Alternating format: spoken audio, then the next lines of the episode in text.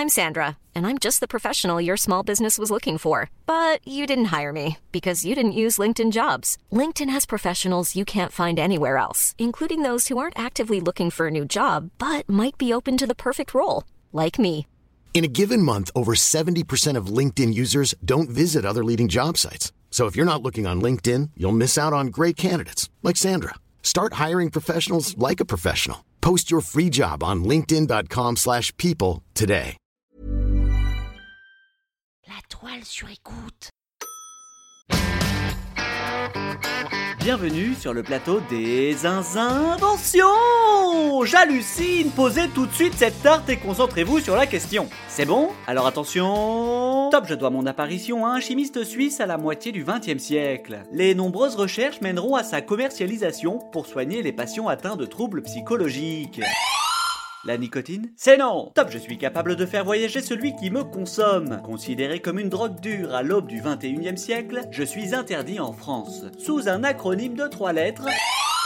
Le LSD Oui, oui, oui, le LSD Popularisé entre autres par la chanson Lucy in the Sky with Diamonds des Beatles. Et l'on en profite pour saluer l'ensemble des parents qui se posent la question de savoir si leur enfant a consommé du LSD quand ils voient leur dessin et qui nous écoutent.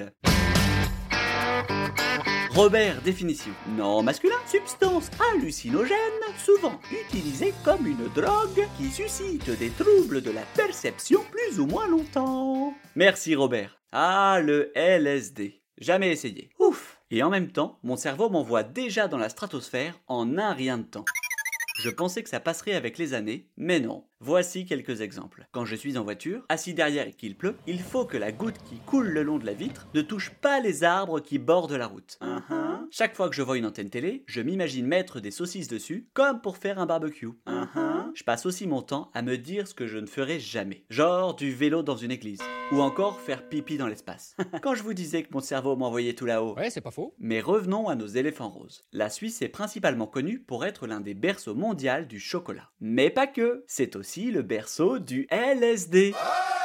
Nous sommes en 1938 dans un laboratoire à Bâle. C'est trop de la balle. Un laborantin, Albert Hoffman, travaille sur les propriétés d'un champignon parasite du seigle. Il est intéressant car il renferme une grande quantité d'alcaloïdes. Dit comme ça, on comprend pas. Mais si je vous dis caféine, nicotine, morphine, eh bien ce sont des alcaloïdes. Oui L'objectif d'Albert, trouver grâce à ce champignon une molécule permettant de réguler la pression sanguine. Il cherche une, Pas 15. deux, Pas 15. dix, Mais pas 15. et ce jusqu'à 25. Et justement, cette dernière, c'était le LSD. Oh, c'est d'ailleurs pour ça qu'on peut le retrouver sous le nom de LSD25 dans la littérature. Et c'est là que l'histoire commence à prendre une tournure sympathique. Notre petit Albert s'est dit Tiens, et si je servais de cobaye pour tester cette substance? Le premier trip, c'est lui qui l'a vécu les effets du LSD plongent la personne dans un voyage coloré où les objets se mettent à danser.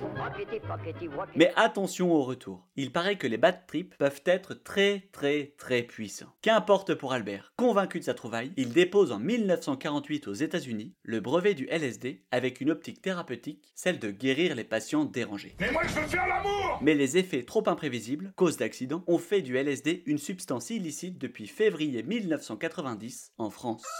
Albert a d'ailleurs finalement reconnu que son bébé était dangereux, ce qui ne l'empêcha pas de se faire un dernier trip pour la route à 98 ans.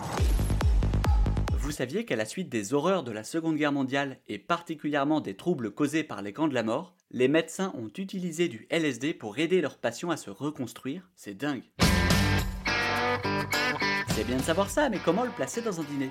Une omelette aux champignons. Un bon dîner bien protéiné pour les champions. Elle sent super bon, serre-toi et passe-moi le jambon. Ça arrive, c'est bon. Quand c'est froid, c'est moins bon. Alors appuie sur le champignon. Oh, mais d'ailleurs, à propos de champignons, vous connaissez l'histoire du LSD Oui, oui, oui, oui, oui, c'est exactement ça. Vous voilà embarqué dans ce grand voyage aux notes colorées. La prochaine fois, nous irons dîner chez Antoine et Constance. Et nous parlerons d'une invention aux mille surnoms. Vous m'avez grillé, non? Alors rendez-vous à l'épisode prochain. La toile sur écoute.